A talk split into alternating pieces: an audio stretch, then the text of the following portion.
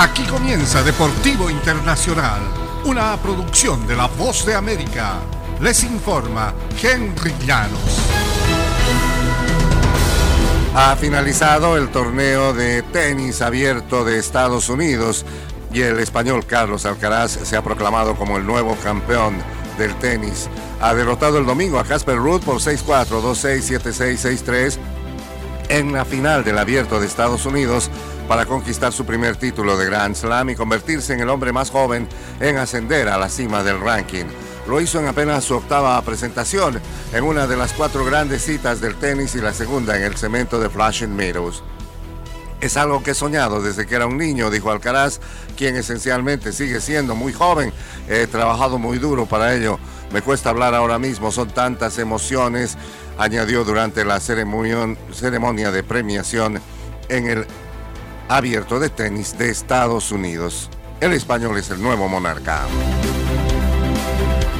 En el ambiente de la Fórmula 1, después de ganar frente a sus compatriotas el pasado fin de semana, Max Verstappen lo hizo el domingo en territorio enemigo y el piloto de Red Bull quedó a las puertas de un segundo título seguido en la Fórmula 1. Los abucheos retumbaron por los aficionados ataviados de color rojo cuando Verstappen trepó al icónico podio de Monza por primera vez en su carrera tras ganar el Gran Premio de Italia. Fue una bonita vista, dijo un mesurado Verstappen, cuyo previo mejor resultado en el circuito fue un quinto lugar en 2018.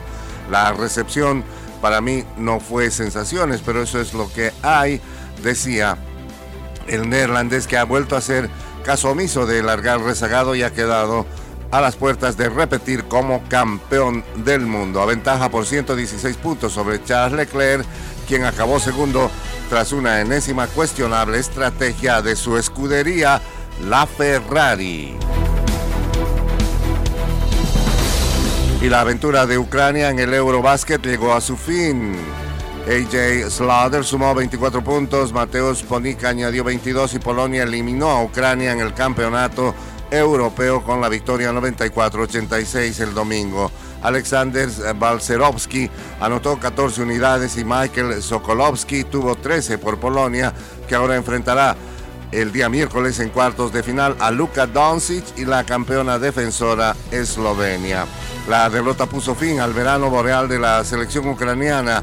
El equipo jugó y entrenó en varios países europeos debido a que no pudo hacerlo en su país por la invasión rusa en febrero. Los partidos de la selección se han transmitido en Ucrania y los jugadores saben que el torneo ha levantado un poco el ánimo. Y hasta aquí Deportivo Internacional, una producción de La Voz de América.